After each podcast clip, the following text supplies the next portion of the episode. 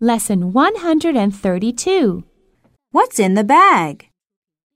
Mr. White is at the lost and found. He's talking to one of the clerks there.